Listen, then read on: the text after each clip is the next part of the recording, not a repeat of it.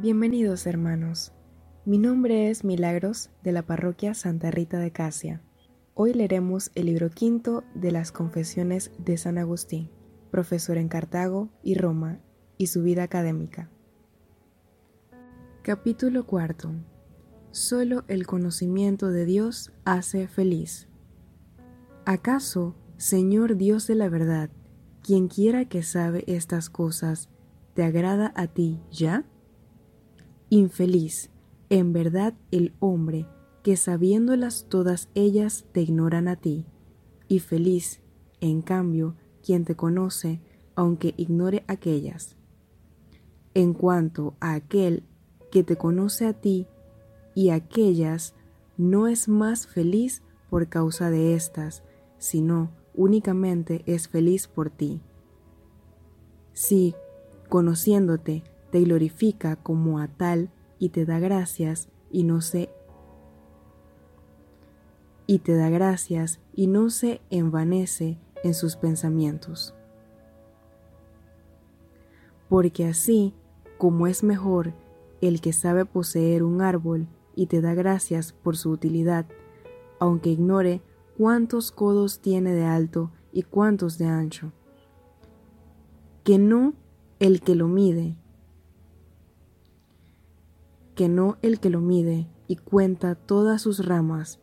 pero no lo posee, ni conoce, ni ama a su Creador. Así el hombre fiel, cuyas son todas las riquezas del mundo, y que no, teniendo nada, lo posee todo, por estar unido a ti, a quien sirven todas las cosas, aunque no sepa siquiera el curso de los el curso de los septentriones. Es, sería necio dudarlo, ciertamente mejor que aquel que mide los cielos y cuenta las estrellas y pesa los elementos, pero es negligente contigo, que has dispuesto todas las cosas en número, peso y medida. Capítulo V. Errores científicos de los maniqueos. Pero, ¿Quién le pedía al tal manés que escribiese de estas cosas, sin cuyo conocimiento se podía aprender la piedad? Porque tú has dicho al hombre, ved que la piedad es la sabiduría, la cual podía ciertamente ignorar aquel, aunque conociese perfectamente de estas, mas porque no las conocía y se atrevía con suma imprudencia a señalarlas claramente indicaba que de ningún modo conocía aquella, porque vanidad es ciertamente alardear de estas cosas mundanas, aun sabiéndolas, y piedad confesarte a ti, por donde el descaminado en esto habló mucho sobre estas cosas, para que convencido de ignorante por los que las conocen bien, se viera claramente el crédito que merecía en las otras más obscuras, porque no fue que él quisiera ser estimado en poco, antes tuvo empeño en persuadir a los demás de que tenía en sí personalmente y en la plenitud de su autoridad al Espíritu Santo, consolador y enriquecedor de sus fieles. Así que sorprendido de error al hablar del cielo y las estrellas, y del curso del sol y de la luna, aunque tales cosas no pertenezcan a la doctrina de la religión, claramente se descubre ser sacrílego su atrevimiento al decir cosas que no sólo ignoradas, sino también falsas, y esto con tan besana vanidad de soberbia que pretendiera se las tomasen como salidas de boca de una persona divina. Así pues, cuando oigo que algún hermano cristiano esté o aquel ignora estas cosas y las confunde, llevo con paciencia su modo de opinar y no veo que le dañe en nada mientras no crea cosas indignas de ti, Señor, creador del universo, aunque ignore hasta el lugar y modo de estar del ser corporal. Le dañaría, en cambio, si creyese que esto pertenecía a la esencia de la piedad y con gran pertinacia se atreviese a afirmar lo que ignora. Pero aún esta flaqueza es soportada en los comienzos de la fe por la Madre Caridad, hasta que crezca y llegue el hombre nuevo a un varón perfecto y no pueda ser arrebatado por cualquier viento de doctrina. En cuanto a aquel que se atrevió a hacerse maestro, autor, guía y cabeza de aquellos a quienes persuadía tales cosas, y en tal forma que los que le siguiesen creyeran que seguían no a un hombre cualquiera, sino a tu Espíritu Santo. ¿Quién no juzgara que tan gran demencia, una vez demostrado ser todo impostura, debe ser detestada y arrojada muy lejos? Sin embargo, no había aún claramente averiguado si lo que había leído yo en otros libros sobre los cambios de los días y las noches, unos más largos y otros más cortos, y sobre la sucesión del día y la noche, y de los eclipses del sol y de la luna, y otras cosas semejantes podían explicarse conforme a su doctrina, lo que, de ser posible, ya me dejaría en duda de si la cosa era así o no, en cuyo caso antepondría a mi fe la autoridad de aquel por el gran crédito de santidad en que le tenía. Capítulo VI. Encuentro de San Agustín con Fausto, Facundo e Ignorante. En estos nueve años escasos en que les oí con ánimo vagabundo, esperé con muy prolongado deseo la llegada de aquel anunciado Fausto, porque los demás maniqueos con quienes yo por casualidad topaba, no sabiendo responder a las cuestiones que les proponía, me remitían a él, quien a su llegada y una sencilla entrevista resolvería muy fácilmente y de modo clarísimo todas aquellas mis dificultades y aún otras mayores que se me ocurrieran. Tan pronto como llegó, pude experimentar que se trataba de un hombre simpático, de grata conversación y que decía más dulcemente que los otros las mismas cosas. Pero, ¿qué prestaba a mi sed este elegantísimo servidor de copas preciosas? Ya tenía yo los oídos hartos de tales cosas, y ni me parecían mejores por estar mejor dichas, ni más verdaderas por estar mejor expuestas, ni su alma más sabia por ser más agraciado su rostro y pulido su lenguaje. No eran, no buenos evaluadores de las cosas quienes me recomendaban a Fausto como a un hombre sabio y prudente, porque les deleitaba con su facud. Ay, Dios. No eran,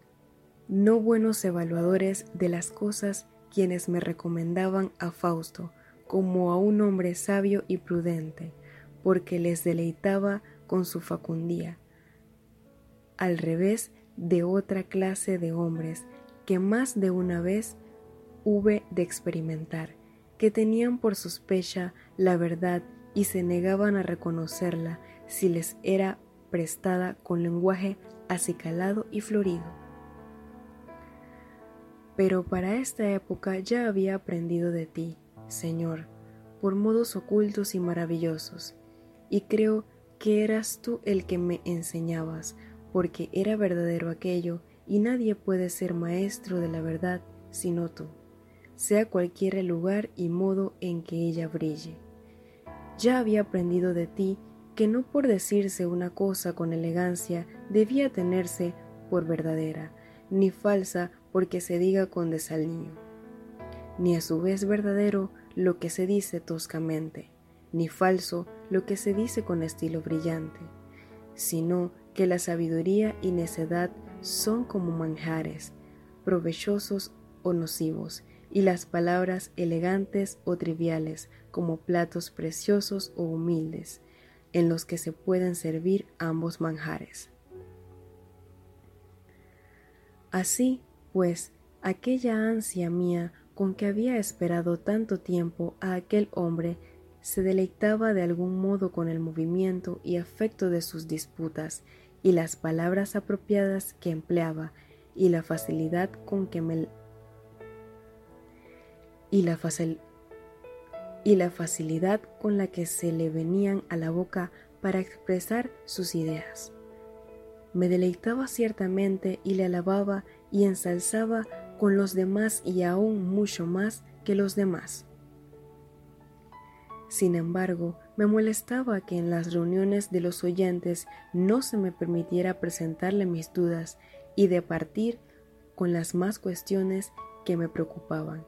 exponiéndole mis dificultades en forma de preguntas y respuestas. Cuando al fin lo pude, acompañado de mis amigos, comencé a hablarles en ocasión y lugar más oportunos para tales discusiones que presentándole algunas objeciones de las que me hacían más fuerza, pero conocía el punto que era un hombre totalmente ayuno de las artes liberales, a excepción de la gramática que conocía de un modo vulgar.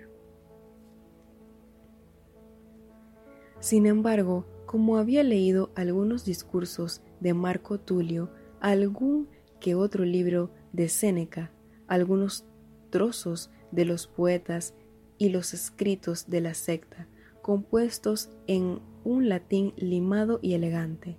y por otra parte se estaba ejercitando todos los días en hablar. Había adquirido gran facilidad de expresión, la que él hacía más grata y seductora con la agudeza de su ingenio y cierta gracia natural. ¿Es así o no como lo cuento, Señor y Dios mío, juez de mi conciencia? Delante de ti está mi corazón y mi memoria, quien entonces obra conmigo en lo secreto de tu providencia, y ponías ante mis ojos mis vergonzosos errores para que los viese y los odiase. Capítulo séptimo. La desilusión maniquea. Así que cuando comprendí claramente que era un ignorante en aquellas artes en las que yo le creía muy aventajado, comencé a desesperar de que me pudiese aclarar y resolver las dificultades que me tenían preocupado. Cierto que podía ignorar tales cosas y poseer la verdad de la religión, pero esto a condición de no ser maniqueo, porque sus libros están llenos de larguísimas fábulas acerca del cielo y de las estrellas, del sol y de la luna, las cuales no juzgaba yo ya que me las pudiera explicar, sutilmente como lo deseaba, cotejándolas con los cálculos de los números que había leído en otras partes, para ver si era así como se contenía en los libros de Manés y si daban buena razón de las cosas, o al menos era igual que la de aquellos. Pero él, cuando presenté a su consideración y discusión dichas cuestiones, no se atrevió, con gran modestia, a tomar sobre sí semejante carga, pues conocía ciertamente que ignoraba tales cosas y no se avergonzaba de confesar. No era él del número de aquella caterva de charlatanes que había tenido yo que sufrir, empeñados en enseñarme, empeñados en enseñarme tales cosas para luego no decirme nada. Este cambio tenía un corazón, si no dirigido a ti,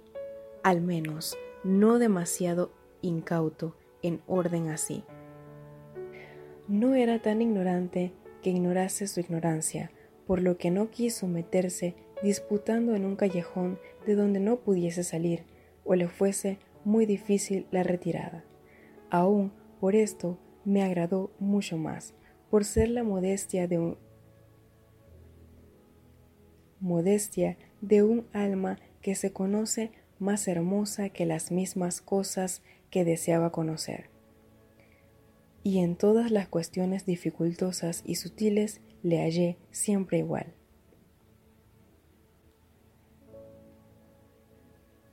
Quebrantado pues el entusiasmo que había puesto en los libros de Manés y desconfiando mucho más de los otros doctores maniqueos,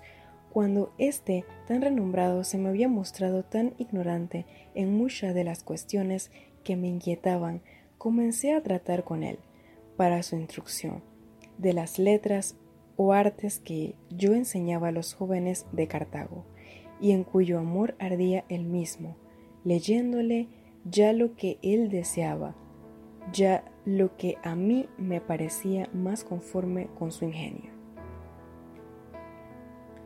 Por lo demás, todo aquel empeño mío que había puesto en progresar en la secta se me acabó totalmente apenas conocí a aquel hombre,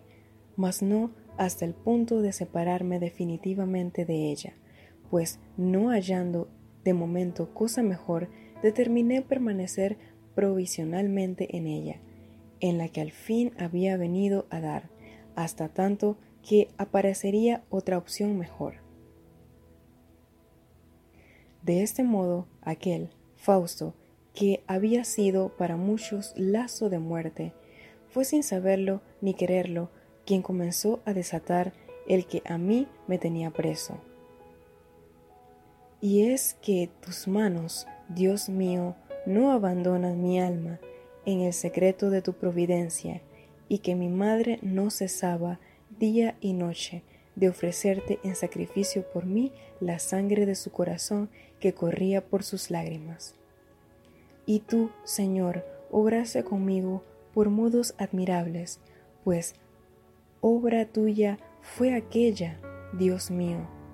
porque el Señor es quien dirige los pasos del hombre y quien escoge su camino. ¿Y quién podrá procurarnos la salud, sino tu mano que rehace lo que ha hecho?